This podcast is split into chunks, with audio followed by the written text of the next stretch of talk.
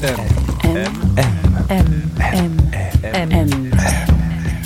Le goût de M.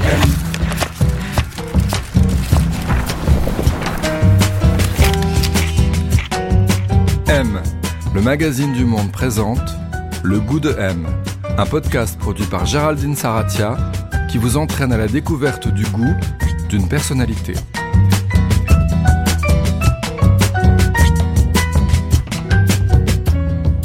Qu'est-ce qu'avoir du goût Qui a bon goût Mauvais goût?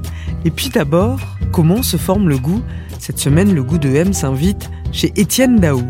Il est chanteur, auteur d'une des œuvres les plus importantes de la chanson française de ces 40 dernières années, 11 albums studio et une flopée de tubes, Weekend à Rome, Le Grand Sommeil, Tombé pour la France, Daou.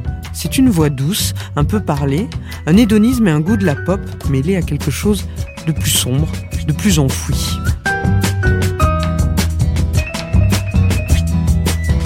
Un très beau livre, Étienne Daou, A Secret Book, écrit avec sa grande amie Sylvie Coma, retrace aujourd'hui, avec un nombre impressionnant d'archives, de photographies, de courriers et de manuscrits, ce parcours hors norme, débuté à Oran et tout entier guidé par son goût. Alors pour la musique, bien sûr, passion d'enfance, mais aussi pour les artistes qu'il aime et qui sont pour lui un oxygène, une ouverture, sa famille d'élection, Nico, Françoise Hardy, The Velvet Underground, Marianne Faithfull, Ellie et Jacquenou. C'est dans cette vie de rencontre, dans cette odyssée sensible, que je vous propose aujourd'hui de nous plonger avec cet épisode. On a rendez-vous chez Étienne, dans le 18e arrondissement de Paris, où il vit depuis de longues années.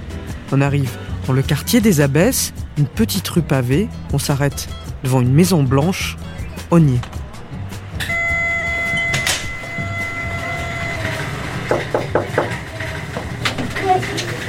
Bonjour. Bonjour Géraldine. Bonjour Étienne. Bonjour. Entrez. Étienne Daou, on est chez vous. C'est un espace qui vous ressemble ici? J'espère qu'il me ressemble assez. Vous vous le décririez comment? Alors il est grand, c'est une maison toute en bois, c'est un ancien atelier d'artiste dans lequel a vécu euh, Buffalo Bill quand il était à Paris, qui tournait avec le cirque Barnum. Donc ce qui explique des fois il y a des tas de gens devant chez moi qui montrent la maison, pas parce que la façade est belle, la façade la plus pourrie de la rue et probablement du quartier, mais euh, parce que cette maison a une histoire. Donc c'est une maison que Jeanne Moreau trouvait que ça, ressemblait à un intestin. Elle disait que ta maison c'est un intestin. Parce qu'en fait il y, a- beaucoup de... Il y a beaucoup de couloirs, il y a beaucoup de... Enfin en tout cas cet étage-là. Après au-dessus c'est beaucoup plus clair, il y a une très très grande pièce. Il y a l'esprit de Buffalo Bill dans la maison? Ah on peut peut-être l'entendre galoper si on... si on prête un peu attention.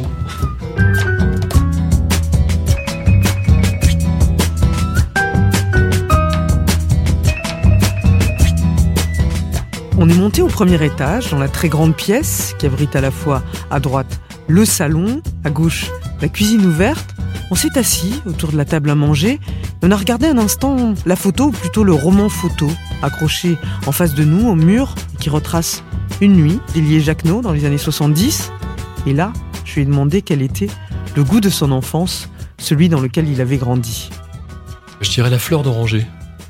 Parce qu'on en mettait partout, en fait. C'est vraiment. euh, c'est une eau et une essence euh, qui rappellent beaucoup l'Algérie, en fait. Et puis il y a un truc très dorlotant dans la fleur d'oranger.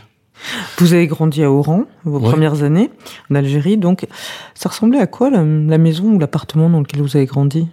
C'était un petit appartement euh, tout à fait euh, modeste, un premier étage d'un immeuble, dans une petite rue qui s'appelait la rue Jean Massé.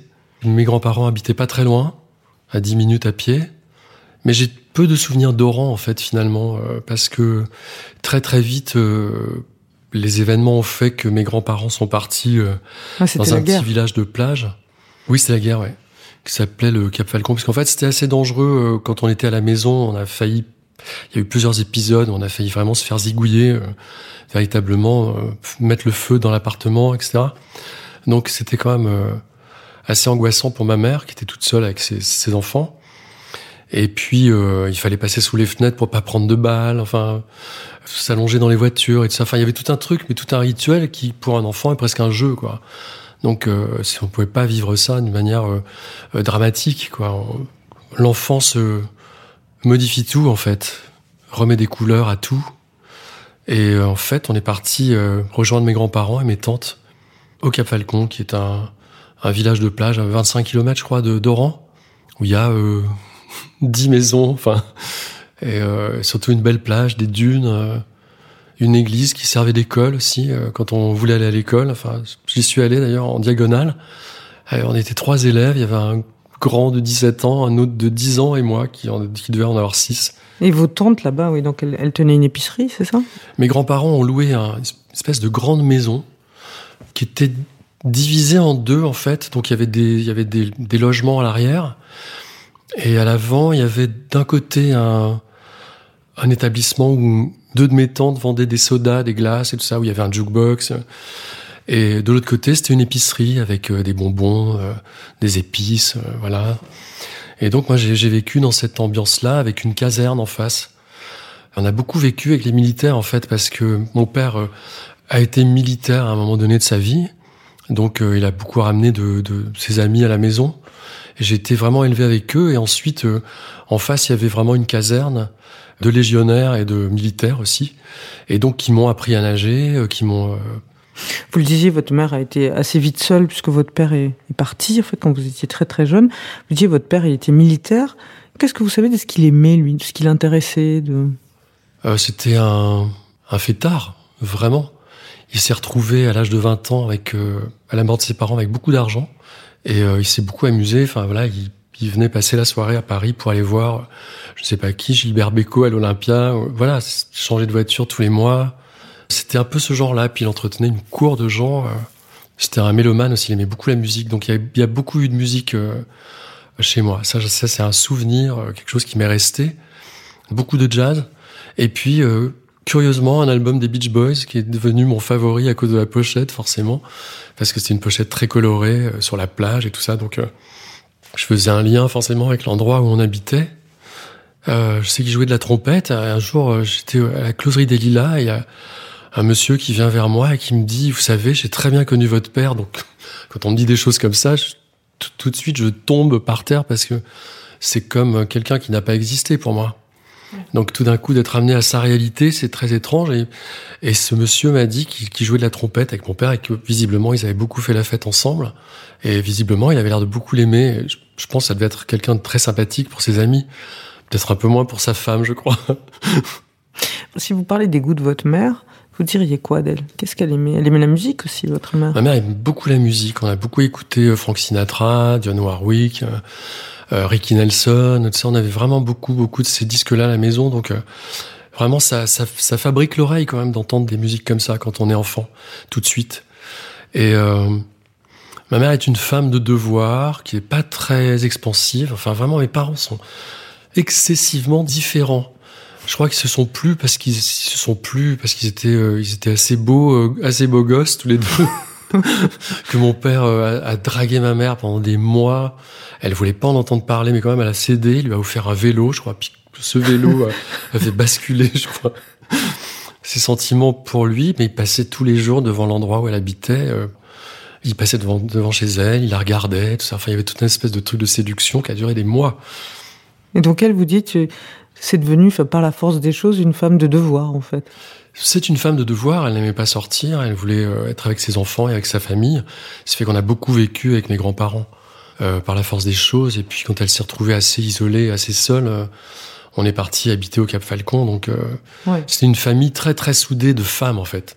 Donc il y a ma mère qui est l'aînée de cinq sœurs, de cinq filles, des filles très très joyeuses, très fortes, très euh, qui parlent très fort, très vivantes, très joyeuses. Et ma grand-mère aussi, une forte femme, vraiment qui menait son monde, qui n'hésitait pas à aller casser la figure à des mecs euh, si vraiment elle n'était pas contente. C'est arrivé, on l'a vu. Euh, et mon grand-père, par contre, qui a été quelqu'un qui m'a beaucoup influencé parce que, en fait, il n'y avait pas de figure masculine et, et, cette figure masculine qui était mon grand-père était quelqu'un qui euh, était extrêmement respecté par toutes ces femmes. Euh, sans élever trop la voix. Et, et, donc ça a dû me marquer parce qu'en fait, euh, il disait un truc un petit peu à voix basse et puis tout d'un coup, tout le monde s'arrêtait. Donc j'ai dû me dire, là, là, il y a un truc. oui, donc vous vivez ces années, bon, à Cap Falcon. Vous l'avez dit, il y avait un jukebox. Dans le livre que vous venez de sortir, vous dites que c'était votre, votre premier amour, ce. C'est une fascination euh, Ouais. absolue. Ouais. On vous appelait Only You, Oui, non, parce que vous mettiez tout le temps la chanson. oui, je la chantais tout le temps et puis Ouais. on, me, on me mettait sur le bar et je twistais. Donc on m'appelait euh, Titin le Twister ou euh, Only You. Donc voilà, il y a ces années comme ça. Et puis après, effectivement, vous allez partir euh, en France avec une de vos tantes. Euh, votre mère, elle peut pas euh, quitter l'Algérie parce qu'elle a pas divorcé. Enfin, votre père Ouais. est parti, Ouais. elle, elle est bloquée. Elle est restée avec une de mes sœurs euh, en Algérie et puis moi je suis rentré avec une de mes tantes. Et, et alors vous arrivez d'abord à Reims, je crois, chez une À de vos tantes. ouais. Et vous dites, cette tante et cet oncle aussi, je crois, elle a été très importante parce qu'elle m'a donné le, le goût de la culture, le goût de Ah la oui. lecture Ah oui. et le goût de la culture comme euh, aussi possibilité d'élévation, en fait. Oui, parce qu'en fait, euh, je me sentais, euh, enfin, je ne veux pas dire immigré, mais oui, parachuté dans un monde absolument inconnu, en ayant été à l'école vraiment parfois, et puis chez les jésuites en plus, donc euh, vraiment dans une école assez dure, euh, À Reims, quand vous êtes à arrivé. Reims, oui, Ouais. donc avec une, une- très normé, quoi. Euh, donc c'était difficile de s'intégrer. Il a fallu vraiment que je me batte physiquement beaucoup, beaucoup. C'est là où j'ai appris vraiment à me servir de mes points. Et puis aussi euh, à me dire que si j'étais un bon élève, j'aurais la paix, en fait, d'une certaine manière. Ouais. Vous dites dans, dans votre livre que vous vous êtes employé jusqu'à l'adolescence euh, à devenir un peu invisible, quoi. Oui, parce qu'en fait, euh, les gens me posaient beaucoup de questions. En fait, euh, si vous n'êtes pas avec vos parents, que vous venez d'ailleurs, etc. Surtout en plus à l'époque, c'était beaucoup plus rare. hein, et, euh, et donc voilà, c'était isolant en fait, d'une certaine manière. Donc c'était soit invisible, soit de ne pas parler du tout de la vie d'avant. D'abord avec des injonctions familiales. On me disait où est ton père, que- que fait ton père? D'abord je ne le savais pas. Puis c'était des questions embarrassantes. Et puis, euh, quand on est ailleurs, je sais pas, je trouvais ça en plus amusant, même si je sentais que c'était euh, une attitude générale de ma famille. C'était, bon voilà, c'est un nouveau pays, c'est c'est une nouvelle histoire, on écrit une nouvelle page, et on n'en parle plus. Et j'ai, moi, j'ai senti ça, vraiment. Hmm. Et donc, je n'en ai plus parlé du tout jusqu'à l'oublier ou même considérer que c'était pas très important. Donc vous avez commencé à, à lire beaucoup? Oui, ouais, j'ai commencé mon premier euh, livre de poche, c'était le, Fan- le fantôme de l'opéra que j'ai adoré, et tout de suite j'ai attaqué Julien Green. Julien Green, c'est quand même très sombre, euh, voire gothique, hein, quand on. Enfin, j'aimerais bien d'ailleurs relire ses livres parce qu'en fait, j'imagine l'impact que ça a pu avoir sur un, sur le petit garçon que j'étais quand même. M, le magazine du monde présente Le goût de M.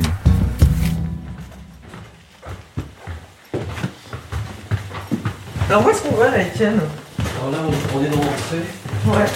Dans l'entrée. euh, Et là, c'est vos bibliothèques. Là, c'est des Oui, alors là, c'est plutôt la littérature française. Bon, évidemment, il y a plein de Genet, il y a Cocteau, il y a, euh, il y a Artaud, il y a, puis après, il y a plein d'autres choses, Miller, euh, enfin. Alors qu'est-ce que c'est ça? Bon, ça, c'est Rimbaud? Ça, c'est un peu la base. C'est la base? J'en ai un jeune adolescent un peu tourmenté, Rimbaud. Ouais. Et toujours? Vous lisez toujours? Euh, non, ça fait Non. longtemps que j'ai pas lu, mais il y a des choses qu'on n'a pas besoin de lire pour les avoir en soi. Elles sont rentrées en soi. Après, il y a une bibliothèque qui est un peu plus, voilà, qui est un peu plus affriolante, un peu moins sérieuse, où il y a euh, la peinture, euh, euh, le cinéma, pas mal de trucs de Warhol, Pierre et Gilles. Je suis dingue de Marilyn Monroe. Donc, Ouais. dès qu'il y a un livre qui sort, même s'il est n'importe quoi, j'achète. Pourquoi vous aimez tant Marilyn Monroe? Je ne sais pas, je crois que tout le monde aime Marilyn Monroe. Tout le monde retrouve un petit bout de soi chez elle.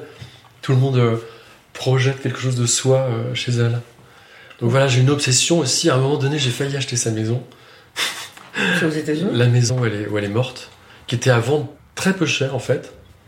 Et je trouvais que, bon, j'ai des fascinations pour les maisons. Comme ça, euh, je suis fasciné par la maison à Capri, vous savez, la Villa Malaparte Malaparte. la part de Sid Barrett, euh, le- l'atelier de Bacon. Enfin, j'ai des fascinations comme ça pour des lieux parce que je trouve que les murs ont absorbé toutes ces énergies et que je les ressens.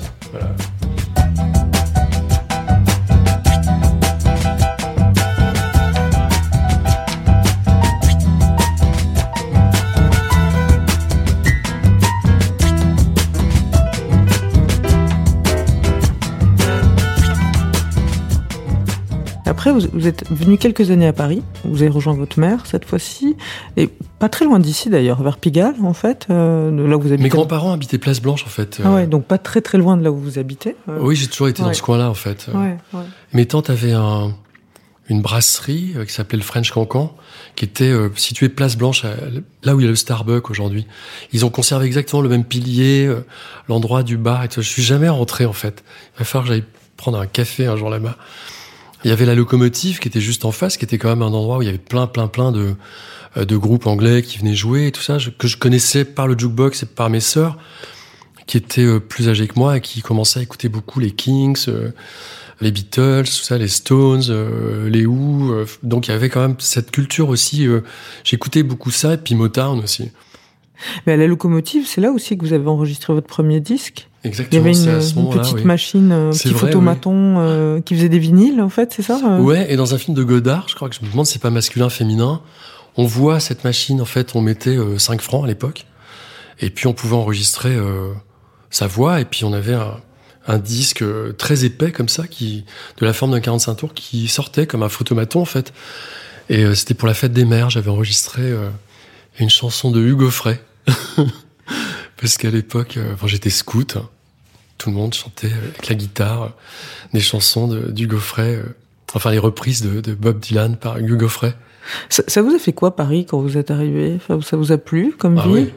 Je me souviens que pour mon premier Noël, euh, une de mes tantes m'amenait à l'Olympia, par exemple, parce que j'avais bien travaillé. Et donc, je me souviens qu'elle m'avait acheté un, un pull à col roulé gris et une casquette. Vous savez, à l'époque, il y avait des casquettes avec des oreilles comme ça, pour pas avoir froid. Ouais. Je trouvais ça extraordinaire d'avoir froid déjà parce que en fait euh, j'avais jamais vu la neige et tout donc c'était tout ça était une découverte euh, fantastique et je suis allé à l'Olympia voir Petula Clark et, euh, et donc l'Olympia est resté pour moi un endroit magique hein. d'ailleurs à chaque fois que je, je joue à Paris c'est le seul endroit où j'ai envie de jouer peut-être je vais changer un jour mais c'est vraiment euh, j'ai l'impression d'être chez moi ça, même si c'est plus le même hein, parce qu'il a été déplacé la première fois que j'ai joué c'était dans le vrai quand même Je crois que c'est quand vous avez 13 ans, vous achetez euh, votre premier disque, qui va être Ouais. un disque très important dans la formation de votre goût. C'est un disque de Pink Floyd. euh, oui un- je suis rentré euh, Ouais. Le jeudi après-midi, on allait voilà se promener au centre-ville. Et moi, mon truc, c'était les disquaires, donc j'allais regarder les pochettes de disques en rêvant qu'un jour je pourrais les acheter. Et le garçon qui travaillait dans cette boutique a passé le premier album de Pink Floyd. Alors là, vraiment, euh, amour absolu, euh, immédiat et total pour la musique de Pink Floyd et, le climat euh, que Sid Barrett a créé, quoi. Ouais, vous sauriez dire ce qui vous a tant plu ou ce qui vous plaît toujours autant d'ailleurs là-dedans? On a l'impression de rentrer dans un monde à la fois gothique et à la fois sont comme des comptines, mais comme des comptines macabres. Donc c'est le monde de l'enfance, mais euh, mais malgré tout euh, le monde de l'enfance. euh, D'ailleurs, je crois que Sid Barrett était très influencé par les romans de Beatrix Potter et tout ça, c'est très très très british. hein. Et j'ai ressenti ça, et donc j'ai écouté ça en boucle. Enfin, au bout de quelques mois, j'ai pu le ramener à la maison. Je suppliais le vendeur de, le garder. Je venais donner des sous, Des arts. des arts, euh, tout- enfin quand je pouvais quoi. ouais. Là, vous habitiez déjà à Rennes, en fait. J'habite à Rennes. Ouais, Ouais. d'accord. Donc c'était The Piper at the Gates of Down, c'est ça, cet album-là. Ouais. Et vous parlez de comptines macabres. Après, si on parle de vos goûts musicaux, enfin vraiment dans les dans les fondements, il va y avoir les albums du Velvet Underground. Ouais. Et qui sont la- aussi des- deuxième grand amour. ouais. Voilà, aussi des comptines macabres, un peu, enfin en tout cas, ou des chansons pop, mais avec des histoires très sombres, avec. euh, Oui, même si à l'époque je comprenais pas suffisamment bien l'anglais pour comprendre les textes, on a souvent l'intuition que les choses s'adressent à nous. Tout de suite, en fait, c'était la voix de Nico, je crois. La première chanson que j'ai vraiment aimée dans, dans l'album du Velvet, c'était Sunday Morning. D'ailleurs, je pensais que c'était Nico qui chantait. En fait, c'est Lou. Et cette chanson qui s'appelle All Tomorrow's Parties, qui est comme une espèce de comptine aussi, euh, mais comme un chant indien, en fait. C'est c'est- est très particulière. Il y a une espèce de choses très lourdes et, euh, je sais pas, ça emporte, quoi. Et vraiment, ça, je suis tombé dedans. Je ne pouvais plus sortir de là. Et chez Nico, c'est la voix vraiment qui vous a attrapé? La voix, ouais, cette voix, euh, on savait pas si c'était un homme en même temps, cette beauté euh, fulgurante, quoi. Je me souviens que quand j'ai eu son premier album Chelsea Girl, son premier album solo, je trouvais qu'elle était tellement belle hein, sur cette pochette que la pochette est restée affichée au pied de mon lit pendant, pendant des années. c'est vrai? Oui. Alors cette adolescence, vous avez une adolescence quand même euh, assez libre. Euh, bon, votre mère travaille, vous, vous faites un peu ce que vous voulez. Ouais. Vous avez plein de copains à Rennes avec qui vous découvrez beaucoup de disques, de films. Enfin, il y a quand même une- un, gros, un gros appétit culturel comme ça. Puis à 14 ans et demi, vous partez à Manchester en été, travailler dans un hôtel. Oui, c'est vrai, j'avais euh, menti dans ma lettre de motivation, j'avais dit que j'avais 16 ans. Je suis parti, alors vraiment, euh, évidemment, un peu d'inquiétude, euh, mais je, je sais pas, je trouvais que c'était quelque chose qui était assez normal. Je voulais, euh, je voulais comprendre ce qu'il y avait dans ces chansons. euh, tous les, les garçons de ma classe, mes copains et tout ça, l'Angleterre, c'était déjà, euh, bon, c'était les Beatles, les Stones, euh, le Swinging London, tout ça, ça, on était vraiment euh, complètement contaminés euh, par tout ce qui se passait là-bas. On avait vraiment la sensation que c'était là-bas que ça se passait. Ouais. Ici, on allumait la télé, c'était euh, Guy Lux. Vous, vous étiez un peu groom, un peu un truc comme ça. Enfin, Oui, c'est ça. J'avais ouais. une blouse grise et voilà, j'avais monté des plateaux, des sandwichs, des valises. euh. je faisais un peu n'importe quoi, mais en fait, c'était fantastique pour moi. Je découvrais le monde sans ma famille et euh, j'avais j'avais trouvé un appartement. euh, Il y avait un, un grand de 18 ans qui travaillait là-bas, qui m'a pris sous, sous son aile. Et alors vraiment, il était tellement incroyable que pour moi, c'était vraiment, je voulais vraiment être lui, quoi. Donc je voulais faire tout ce qu'il faisait. Il m'a fait faire beaucoup de conneries, mais euh, vraiment, j'étais fasciné par lui. Mais j'ai gagné des sous, j'ai pu acheter des disques là-bas. Et puis, j'ai pu m'acheter un vélo moteur. Et puis après, en fait, bon, vous vous dites que vous allez devenir graphiste. Vous faites un, un passage rapide en, en doc d'art plastique, puis bon, finalement, vous faites une licence d'anglais, et puis surtout, vous commencez à aider un copain à vous, Hervé Bordier, euh, à Rennes, qui lui organise des concerts. Ça, ça vous plaît euh, oui. énormément. Et donc, il y a cette date, bon, bah, qui est un peu fondatrice dans votre parcours, dans, dans ce que vous allez devenir par la suite. Donc, le 20 décembre 1978, vous organisez ensemble un concert des Stinky Toys à Rennes. Les Stinky Toys, ils ont déjà un nom à Paris, ils ont déjà, quand Ouais. même. Donc, il y a toute une bagarre pour savoir qui va faire la première partie entre les Stinky Toys et le Marquis de Sade. Bon, finalement, il y a deux concerts qui se suivent. Et puis, bon, ce concert est, un peu mythique. euh, Les gens passent euh, sans payer. Donc, euh, bon, voilà. Mais vous, vous rencontrez les Stinky Toys, en fait. Quand j'ai vu tous les gens euh, passer par-dessus les barrières et que vraiment ça laissait euh, augurer d'un futur un peu compliqué financièrement, je me suis dit, mais en fait, je m'en fous. En fait, tout ça, c'était pour rencontrer euh, vraiment ce groupe où vraiment, de- voilà, très loin comme ça, il y a- il y a comme une famille d'esprit, je savais, quoi. Euh, Il y a l'intuition. Je trouvais leur texte déchirant, la voix d'Elie euh, déchirante. Je les trouvais sublimes, euh, tous les deux, mais pas que. Bruno Caron était quand même très très mignon aussi. Les Zenouda aussi. Et puis c'était vir- vraiment, c'était des virtuoses, quoi. Je me suis mis au premier rang et j'ai regardé le concert. Et vraiment, j'en ai pris plein la gueule, quoi.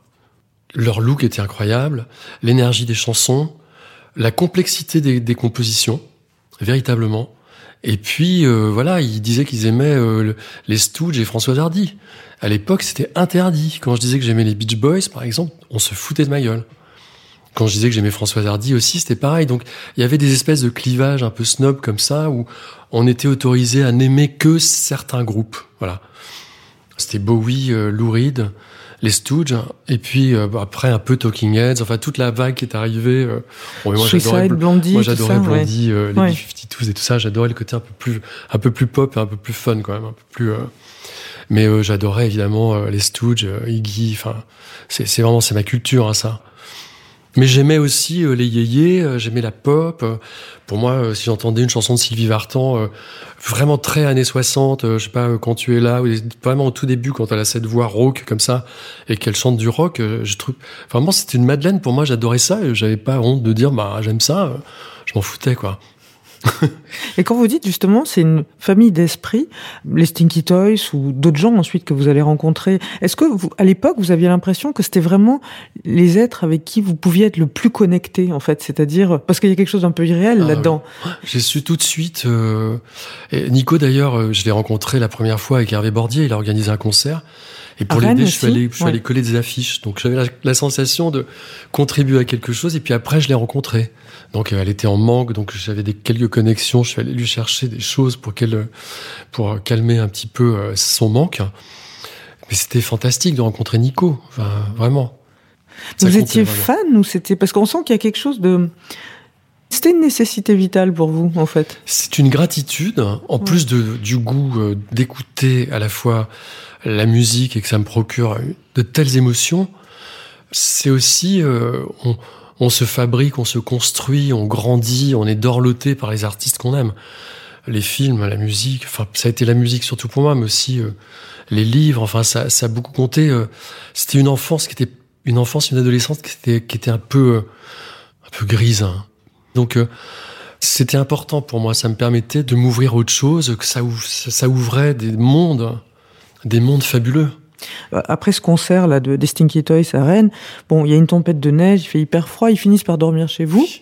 On n'a pas dormi, on a bu toute la nuit. Voilà, vous avez On s'était discuté. bassé autour d'un radiateur que ma voisine de palier m'avait prêté. Et donc, on a parlé toute la nuit, on a écouté plein de musique. Et puis, à un moment donné, je sais pas, à un moment donné où j'étais, je pense, ivre-mort, je dis, mais moi aussi, je fais de la musique. Et là, tout le monde m'a regardé, du style, ah bon? Quelques mâchoires sont tombées, enfin, les gens qui me connaissaient. Et donc, euh, c'est là la première fois où j'ai dit que je faisais des chansons. Vous écriviez des chansons. ouais. J'écrivais des chansons ouais, depuis l'âge de 14 ans. Je crois que la première s'appelait Attendre. Et Elie Medeiros vous a dit, euh, ben super, fais-le quoi. Elle a dit fais-le, c'est bien. Voilà, je me souviens de sa phrase. Elle a dit fais-le, c'est bien. Et donc c'est la première à qui j'ai envoyé ces, ces maquettes que j'ai fait avec euh, Richard Dumas. Donc voilà, on a fait, on a enregistré euh, mes petites compositions. Il doit y avoir neuf titres sur une, une cassette, guitare et voix, que je suis allé présenter à Paris dans une maison de disques où je me suis fait jeter, mais vraiment. me- Et euh, le, le DA m'a dit mais vous ne signerez jamais de toute façon. et donc il y avait à la fois tellement d'espoir dans ce rendez-vous et à la fois euh, c'était tellement brutal de s'être fait jeter comme ça sur le trottoir que la, notre réaction première c'était mais vraiment d'avoir un fou rire euh, énorme et on a repris le train on est rentré à Rennes et voilà Je me demandais, vous, vous avez jamais douté parce que vous dites dans le livre quand vous sortez, vous dites, euh, il a rien compris. En fait, c'est pas, c'est nul, c'est il a rien compris. Et ça, je trouve ça génial parce que je me demandais si vous, vous avez jamais douté de vous, artistiquement? alors forcément j'ai des doutes mais il y a quelque chose au fond de moi qui, euh, qui est un j'ai comme un élan perpétuel qui fait que j'avance je peux pas expliquer ce que c'est euh, parce que à la fois euh, bien sûr euh, quand on fait ce métier on a on a des doutes sur le fait que est-ce assez bien? Est-ce assez authentique? Est-ce qu'on a vraiment dit exactement ce qu'on voulait dire? Sont des interrogations mais j'ai eu toujours cet élan qui m'a poussé euh, malgré euh, euh, que j'étais très réservé, que j'étais pas du tout celui qui montait sur la table. Et, euh, et c'est pour ça que tout le monde était très étonné que tout d'un coup je me retrouve sur la scène des transmusicales et que ça se fasse, que les choses se fabriquent. Ouais, parce qu'elles se sont faites. Vous avez signé donc finalement un premier album avec Virgin, c'est Mythoman. Ouais. Au départ, vous vouliez faire un disque de bossa nova. Vous racontez, vous adoriez euh, Caetano Veloso, Oui, et puis euh, même si c'est pas un chanteur Il y a un album qui s'appelle Domingo euh, qui est extraordinaire. J'adorais la voix d'Astro Gilberto, j'adorais la voix aussi de Chet Baker dans un autre genre. C'était des voix qui m'ont beaucoup beaucoup in- influencé euh, parce que elles ressemblaient un peu à la mienne. Ouais. Elle ressemblait un peu à, à une voix comme ça où il n'y a pas d'affect, une voix qui est droite, où on peut dire des choses terribles. C'est un cri calme en fait. Et euh, oui, je me suis pas posé la question. J'ai chanté euh, comme ça et, et ma voix était la même tout de suite. Euh, J'ai eu ma voix tout de suite. J'ai pas cherché à la modifier. Parfois, je suis surpris quand les gens, quand j'entends des gens parler par rapport à leur voix chantée, je la trouve très différente. Ouais. Ça me surprend toujours. Je suis toujours étonné. Et Mythoman, donc premier album, bon, qui aura des très bonnes critiques, il n'y aura pas énormément de ventes, mais enfin, vous êtes respecté. Et vous dites ce disque, il y a déjà tout dedans. Il y a une chanson qui s'appelle Il ne dira pas, c'est vrai, qui parle énormément de, de, enfin, de vous, du déni. C'est drôle parce qu'en fait, dans cette chanson, et je m'en suis rendu compte que très très longtemps après, hein, je liste Ouais. tout ce dont euh, j'ai euh, évité de parler pendant des, Ouais. des années. Mais tout. Donc c'est pour ça qu'elle est hyper drôle, parce que en fait, j'annonce la couleur d'une certaine manière.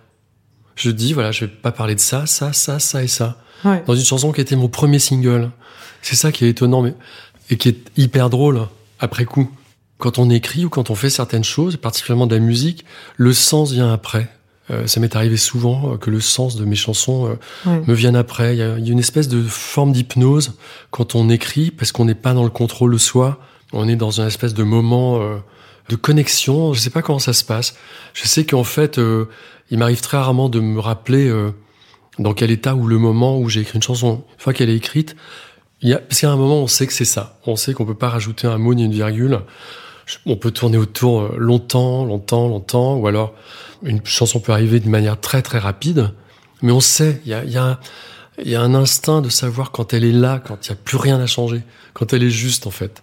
Vous, vous avez toujours écrit à partir de votre vie, ma petite histoire, comme dirait Barbara. Enfin, j'écris mes, mes petites histoires. Oui, j'ai pas assez peut-être d'imagination pour euh, faire de la fiction. Ouais, c'est toujours euh, lié à, à, des choses qui sont dans ma vie. Ouais. Ouais. ouais. Et c'est quelque chose qui vous touche dans les œuvres des autres, c'est-à-dire les œuvres qui parlent, où les gens parlent vraiment d'eux, enfin, ou, ou s'inspirent d'eux, enfin, des œuvres très proches comme ça. Ça ou... se sent quand les gens parlent vraiment d'eux-mêmes, ou quand il y a une, une habileté à écrire. A des gens qui sont très habiles, très adroits, qu'on peut admirer euh, stylistiquement, mais qui sont pas touchants. Surtout euh, l'écriture de certains hommes euh, qui prennent l'ironie pour masquer un petit peu leur sensibilité. Je peux être touché par la l'adresse, la manière d'écrire, le côté technique en fait, mais pas trop touché. C'est pour ça que j'ai adoré Françoise Hardy parce qu'elle a, elle a parlé euh, quand j'étais adolescent et même toujours. Je trouve que vraiment c'est un témoin et un, auteur fantastique pour euh, témoigner du tourment de l'âme humaine, euh, de la solitude, euh, de l'amour-passion.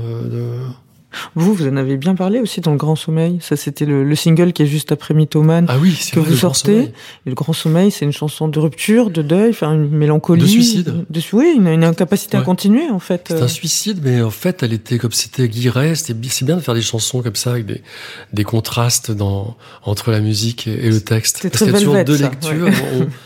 on ne sait pas sur quel pied danser, on peut découvrir les choses longtemps après. Ça, j'aime bien. Ouais. Et Le Grand Sommeil, c'était un petit pop euh, électro, guiré, comme ça, dont le texte n'est apparu que beaucoup plus tard. Mais ça m'a ouvert tout grand les portes de, des radios. Et ça m'a sauvé les fesses chez Virgin parce que Virgin Angleterre voulait me virer. Et quand ils ont écouté les, les 7-8 titres qu'on avait enregistrés, ils ont dit c'est celle-là. Je me suis dit, tiens, c'est celle-là. Et voilà, et elle est sortie, et ça a été le moment où tout s'est ouvert, en fait, d'une certaine manière. Ça n'a pas été un succès euh, véritablement, mais euh, j'ai été identifié comme quelqu'un euh, qui avait une valeur, en tout cas. C'était le moment où vraiment euh, j'ai senti que ça pouvait arriver, où je me suis dit, mais c'est ça, en fait.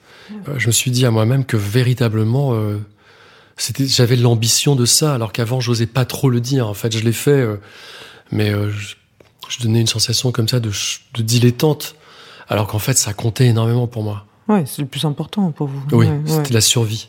Mais ça se voyait pas. non, mais chez vous, ça, pendant longtemps, ça s'est pas vu, hein, parce qu'il y avait quand même toujours cette espèce de, de représentation de la légèreté. Dans... Mais j'avais aussi, euh, j'étais léger aussi. Euh, L'époque était légère. J'arrivais à Paris, on me trouvait super, les portes s'ouvraient. Je rentrais dans des boîtes où je me faisais jeter six mois avant. euh, donc j'avais 50 copains qui rentraient derrière moi comme ça.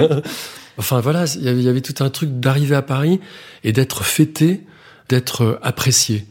Donc c'était génial. Donc il y a eu plein d'années où, euh, où véritablement il y a eu cette légèreté et j'en ai vraiment profité. Il y, a, il y, a, les deux aspects qui cohabitent vraiment en moi aussi. Hein. Il, y a, il y a des choses probablement beaucoup plus sombres parce que je les ai connues, mais avec lesquelles j'ai fait ami-ami. Mais aussi, j'ai eu une grande envie de m'amuser. De, de, et j'aime la légèreté. Je trouve c'est beau la légèreté. Ouais. J'aime la légèreté chez les autres. Vraiment. Voilà, c'est une politesse aussi, la légèreté. De pas assommer les autres avec, avec ces merdes, quoi. ouais, ben, Weekend à Rome, c'est voilà, c'est le titre parfaitement léger. Ah oui. Dans cet album, la noter, la noter. Mais, alors je dois dire que ouais. je pense que c'est une chanson qui est restée et qui reste encore et qui me symbolise encore, qui n'est pas la meilleure, qui est pas celle qui a le mieux marché, mais elle symbolise un moment de légèreté. Et je pense que ce qui plaît véritablement aux gens, c'est la légèreté qu'il y a dans cette chanson. Il y avait cette pochette de Pierre et Gilles, enfin c'est resté associé avec une iconographie très ouais. forte, une époque Magnifique comme ça. image. Magnifique. Ouais. Vous, vous avez du mal à la trouver, votre image? Pour le premier album, c'est Elie Medeiros qui s'était occupé un mm -hmm. peu de vous dire ouais. euh, on va faire comme ça, elle tu vas t'habiller comme euh, ça. On va travailler avec Antoine Giacomoni qui te ressemble un peu, qui est un peu comme ton frère. Et elle avait raison. Et euh, chez Antoine Giacomoni habitait Nico, justement. C'est là où je l'ai retrouvé. Puisque son frère avait produit euh, l'album de Nico qui s'appelait Drama of Exile. Et donc Nico habitait dans cette maison, on faisait des photos, ça. Il y avait tout un espèce d'une espèce de ruche avec plein de gens qui bougeaient, qui habitaient là. C'était euh, très fort pour moi. Et donc on a fait cette image qui est une image complètement floue en fait. Et c'est ça que je voulais parce que je, je c'était l'image que je voulais donner, j'imagine.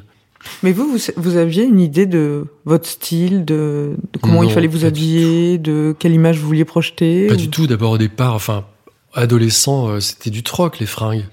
Je te prête mon imperméable pendant deux mois et tu me passes ce pull que je trouve super. Et puis les, les vêtements euh, circulaient quoi. Quand j'ai commencé à chanter, euh, on me prêtait des fringues pour aller faire des télés. J'avais évidemment pas les moyens de m'acheter quoi que ce soit comme vêtements. Donc je, je vraiment, je faisais des choses avec des vêtements 12 fois trop grands. Ma première tournée, je l'ai faite avec un, un costume de fripe où la ceinture a cassé. Je me suis quand même retrouvé pendant un concert avec mon pantalon sur les genoux. C'est vrai? Oui.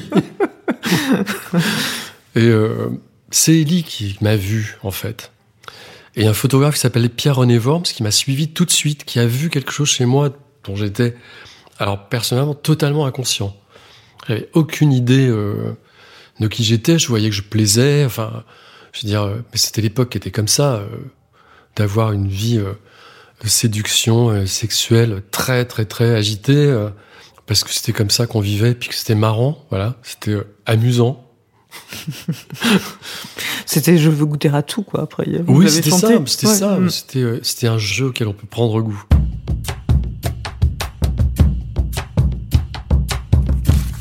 M, M. M, M. M. M.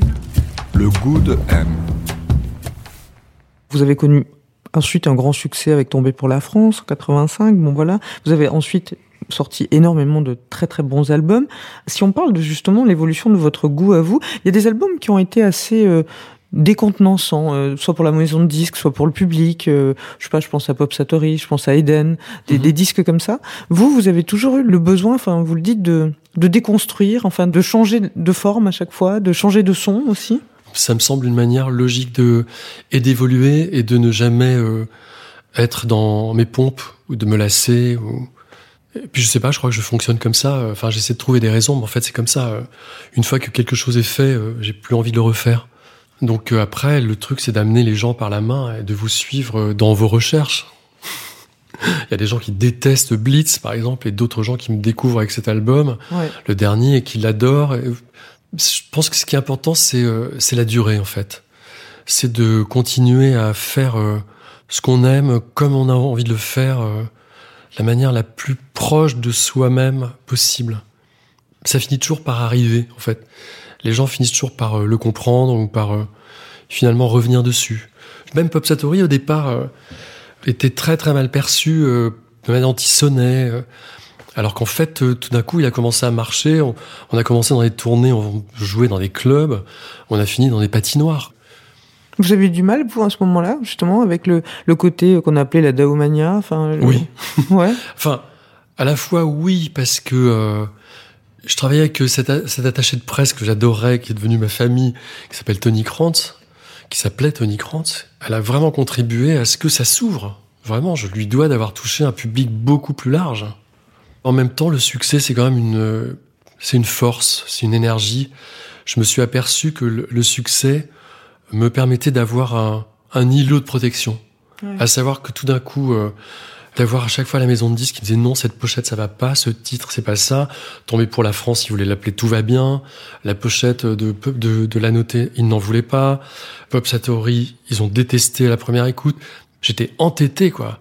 Je ne démordais pas des choses, quoi. Je n'ai jamais cédé un centimètre, à part à Tony Krantz, à un moment donné. Mais en même temps, je, ça m'a aidé euh, à avoir un- une popularité qui a été une force. Ouais. La force surtout de dire oui, non, merde, enfin, de- et d'avoir une autonomie et la confiance, euh, la confiance de la maison de disques, des médias. euh. Ouais, ou de faire des projets comme vous avez fait avec Voilà. Jeanne Moreau, par exemple, Oui, oui. condamné à mort, de Jeunet. Jeunet, c'est votre goût, ça C'est c'est quelque chose qui est important pour vous? Oui, ça l'est toujours. Le funambule, fantastique. Pour quand on est un artiste, c'est vraiment le livre qu'il faut lire. Parce qu'il y a tout dedans. Il parle de l'isolement, de la représentation, de comment c'est difficile hein, de créer, de se renouveler, euh, de ne pas se perdre. C'est un livre fantastique. Je l'ai enregistré avec Jeanne, d'ailleurs. Il est jamais sorti, c'est resté inédit. Au moment où on a enregistré le condamné à mort, on, a, on avait envie de continuer ensemble. Vraiment, on s'est trouvé quoi. Enfin, comme dans une, une famille, on s'est passionnément aimé, quoi. Parce qu'on a eu envie de la même chose ensemble, et d'abord de porter ensemble ce condamné à mort comme un drapeau. C'était fantastique, et de l'amener vraiment vers un public qui n'était pas du tout préparé à ça. Ce sont des contributions à l'ouverture. Je trouve ça important. Comme ça, si on regarde votre œuvre, vous disiez, j'ai peut-être fait toujours le même disque. En même temps, entre Il ne dira pas et Boulevard des Capucines, il y a un trajet euh, considérable, c'est-à-dire euh, dans le fait de, de dire les choses, de se rapprocher de soi. Oui, parce que euh, la maturité, euh, le travail sur soi font que forcément euh, on remet les choses là où, elles doivent être. Ce qui était très grave ne l'est plus. Ce qu'on pensait être des choses euh, secrètes ne sont pas secrètes. Je me souviens que quand j'ai commencé à faire des interviews et tout ça, je me faisais engueuler par ma mère, qui me disait mais non, mais tu ne peux pas parler de nous. euh, On n'a pas choisi euh, d'être exposé. euh, C'est toi qui es exposé. Et comme je suis dans une famille qui est très bavarde, très bruyante, mais qui ne parle pas des choses essentielles, hein, euh, parce que c'est marche ou crève, hein, c'est vraiment euh, s'il y a une espèce de chose comme ça, d'être fort, de ne jamais se plaindre, véritablement.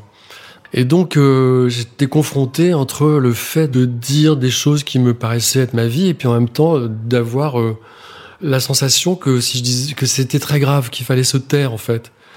Et un jour j'ai compris que voilà, que ça suffisait, que que j'avais pas d'horribles secrets et que j'ai rien à cacher. M. Le goût de M.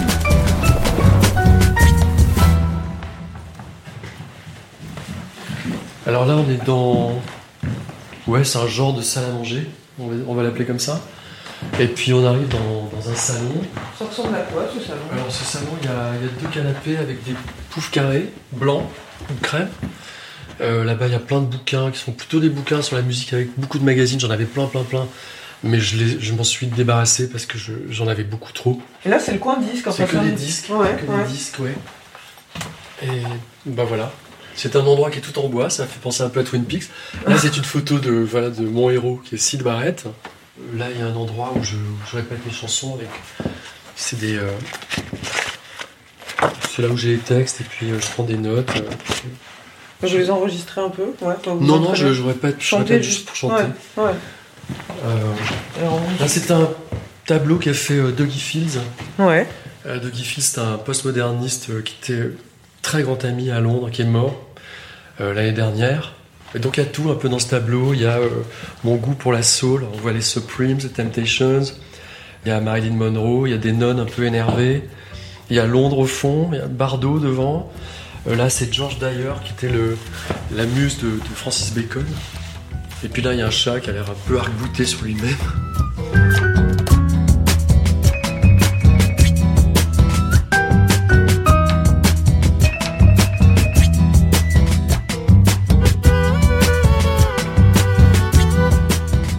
Étienne Dao, on est chez vous. Vous avez quelle relation avec les objets qui vous entourent? Pas, j'ai pas grand chose. Les objets, si on peut considérer que ce sont des objets, mais ce sont des objets vivants, sont les livres. Ouais. On rentre chez moi, il y a tout de suite cette bibliothèque, il y a plein de bouquins, et puis plein de vinyles. C'est tout, j'ai rien d'autre. Enfin, je suis pas attaché à autre chose. Je suis attaché à des petits objets personnels parce que ils ils me rappellent quelqu'un que j'ai aimé, euh, une passion. Enfin, mais tout ça. Mais il y a, il y a- non, il y a vraiment peu de choses.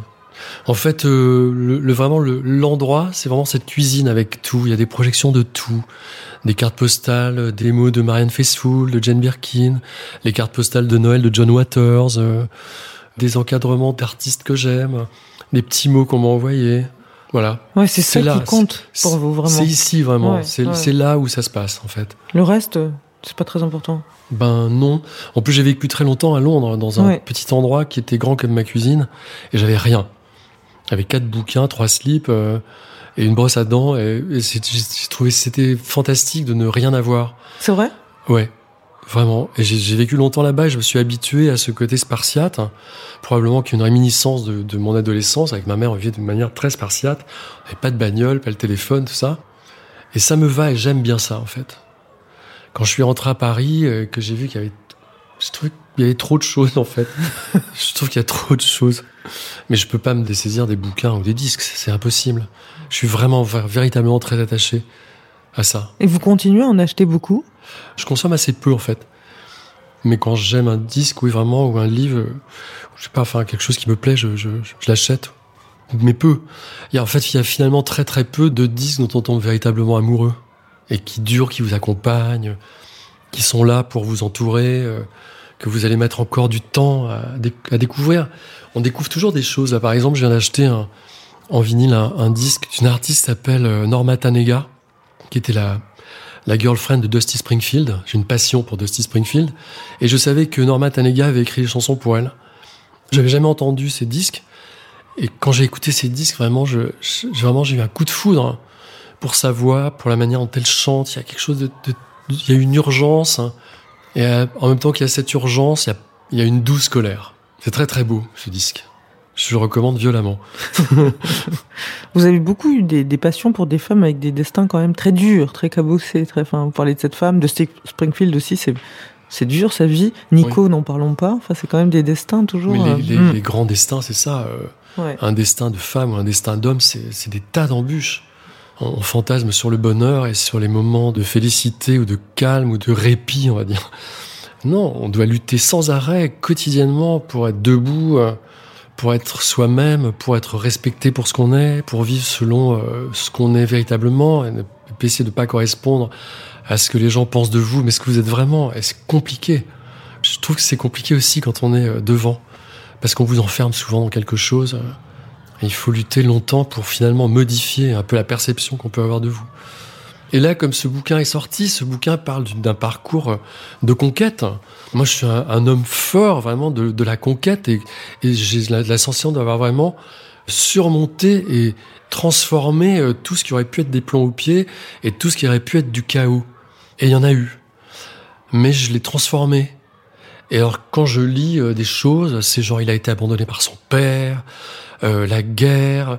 Il y, a- il y a tout un truc de côté chialeur, Ouais. victime, qui est insupportable parce que c'est tout sauf moi. Et donc, quand je vois ça, ça, ça me rend dingue. Voilà. Oui, c'est vrai qu'il y a un vrai trajet de conquête chez vous, Enfin, il y a une force incroyable. Après, il y a eu ce moment aussi où vous avez fait un, où il y a eu un arrêt. Enfin, il y a eu un moment où vous pouviez plus. Puis vous avez écrit. C'est mon euh, corps qui a lâché, en fait. Ouais.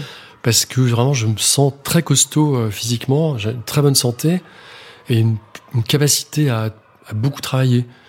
Et euh, à l'époque, je travaillais énormément. La, première décade, ça a été euh, une folie de promo, de travail, d'enregistrement et ça, mais beaucoup de fêtes hein. et beaucoup d'excès, euh, de, Ouais. de dormir trois secondes par nuit. euh, et le, mon corps, au bout d'un moment, a dit stop. Et ce stop, euh, il a été assez brutal. Enfin, c'était vraiment une pancarte monstrueuse dans laquelle euh, je me suis cogné euh, et qui m'a assommé pendant deux ou trois ans, mais qui a été très très très bénéfique parce que ça m'a permis d'abord de de faire un travail sur moi, d'abord de rencontrer la bonne personne qui m'a aidé à remettre les choses à leur place tranquillement. Ça m'a aidé à me dire qu'en fait une certaine forme de popularité ne me convenait pas du tout, que c'était pas pour moi. Et ça c'est important aussi de savoir, euh, que l'exposition ne me va pas quoi. Donc je me suis dit, il faut que je fasse ce métier que j'aime et que j'adore, mais selon mes règles. Et donc j'ai fait cet album qui s'appelait Résurrection avec le groupe Saint-Étienne, qui était un pied de nez, qui était drôle, parce que Résurrection, ça voulait tout dire. C'était euh, je bande toujours, euh, je suis en forme, je ne suis pas mort. Et puis de faire cet album dont je suis hyper fier. Puis après, ça m'a permis d'avoir un futur, euh, de continuer à travailler, de faire mes disques comme je voulais, qu'ils marchent, mais sans trop d'exposition, d'exister sans être trop là. Euh, Il y a des gens encore, parce que je fais pas les restos du cœur, qui me disent euh, Mais vous faites toujours de la musique. hein. Et euh, alors que j'ai rarement autant bossé que, que depuis euh, 20 ans. Pour parlez- moi, pour les autres. Enfin, Vous parliez de la scène, et puis dans, dans, dans le livre, là, dans la dernière partie, là, on voit euh, toutes vos tenues de scène. Je crois que vous, vous avez donné au musée Galliera, je crois, Ouais, euh, c'est ça. tout. Et euh, c'est c'est génial de voir l'évolution comme ça euh, de, de style. Puis, vous dites c'est un peu comme des armures, en fait. C'est-à-dire, Ah oui. euh, il y a eu des époques où vous étiez habillé par Agnès B, euh, par Paul Smith. Là, récemment, puis de longues années par Eddie Slimane, dont Oui. vous êtes amis. C'est quoi pour vous les tenues de scène? Oui, j'ai choisi le costume euh, tout de suite. Et d'ailleurs, la première fois que je suis passé au transmusical, j'avais attaché beaucoup d'importance à, à mes vêtements.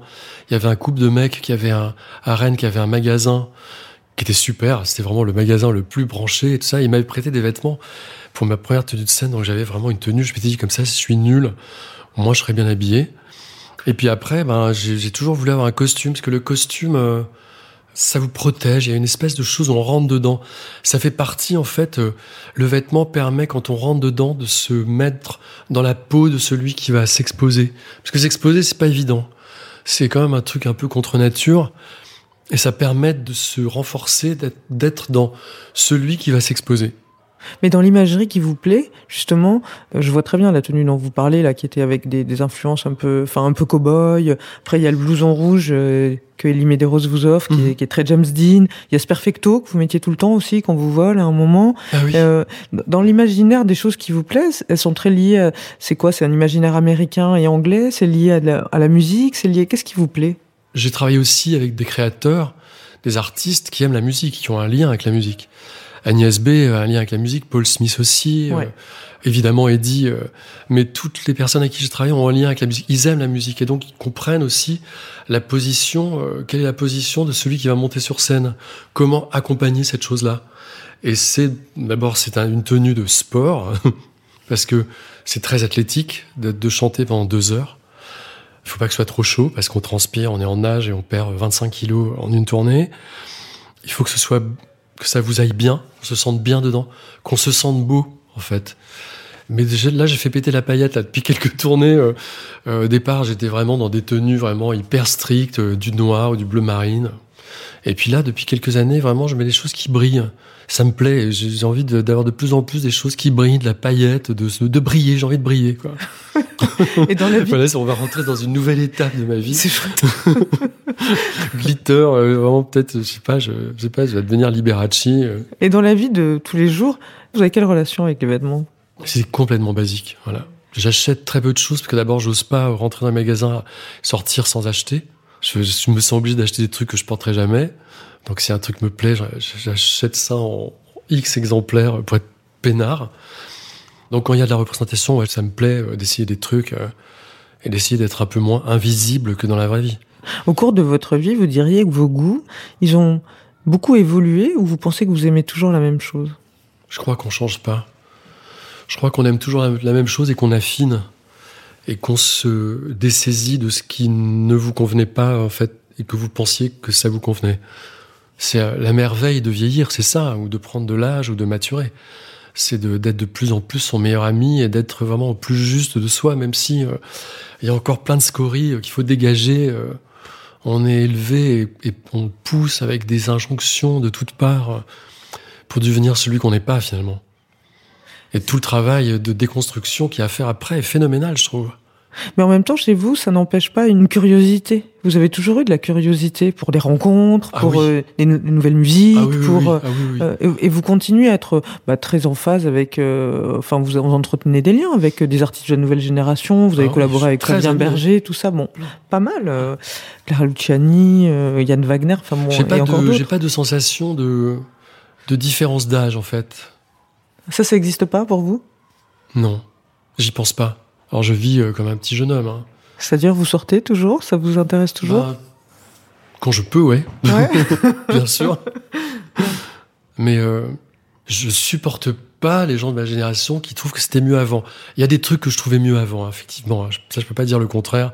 Le fait de pas être joint, de pas avoir 12 125 mails euh, de réveil, ou d'être euh, joint par téléphone, et ça, ça c'était quand même un luxe Ouais. fabuleux de d'être euh, anonyme, de pas être traçable.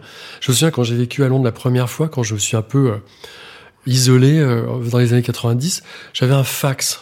On pouvait me joindre que par fax. C'était un peu revêche, mais c'était tellement bien. Ouais, puis à, Londres, vous étiez assez anonyme. C'était fantastique, vraiment. Mais le- cette liberté, ça fait partie de ma guérison, hein, quand même. Mais globalement, si on trouve que c'était mieux avant, on est foutu. Donc moi, je suis pas comme ça. J'embrasse ce qui est nouveau. J'ai envie que ça me plaise. J'ai envie d'avoir des coups de foudre euh, pour des disques, pour quelqu'un, pour. J'ai envie d'être amoureux. J'ai envie, euh, j'ai envie de tout en fait. J'ai beaucoup d'appétit. Ouais, J'ai goût, envie de faire des disques qui marchent. J'ai envie de tout ça, quoi. ce goût pour l'amour, vous l'avez. Enfin, pour être amoureux, plutôt. Pas pour Ah l'amour ouais. en tant que. C'est que- une dope. C'est une dope pour moi. J'adore cette sensation euh, d'avoir des papillons dans le ventre, d'avoir cette chose, de penser à l'autre, d'attendre un coup de fil, euh, de d'être ébloui par quelqu'un, d'admirer quelqu'un, de désirer quelqu'un. J'ai ouais, j'ai ça vraiment. Je pense que jusqu'à jusqu'à ma mort, je pense que ce sera comme ça. Ouais, vous dites la, la, la beauté, ça m'émeut Je suis ému par la très beauté. sensible. Ouais. Je suis ému par la beauté, mais peut-être que je- la beauté, c'est très très relatif. Hein. Alors, on peut trouver, euh, enfin, trouver quelqu'un qui a des dents complètement tordues, euh, fabuleusement beau. Bien sûr. ou des oreilles trop grandes, je sais pas quoi, enfin, qui sort des canons de beauté. La beauté, c'est autre chose. La beauté, c'est toute une énergie, en fait. Euh, c'est pas les traits. C'est une énergie que transporte quelqu'un. Et j'ai pu avoir des passions pour des femmes ou des hommes que je trouvais sublimes, juste parce que leur énergie était quelque chose, pour moi, qui était euh, très attirant. C'est quel type d'énergie? Je sais pas si je peux le définir. Il y a d'être absolument soi. Ce serait ça pour vous, avoir du goût?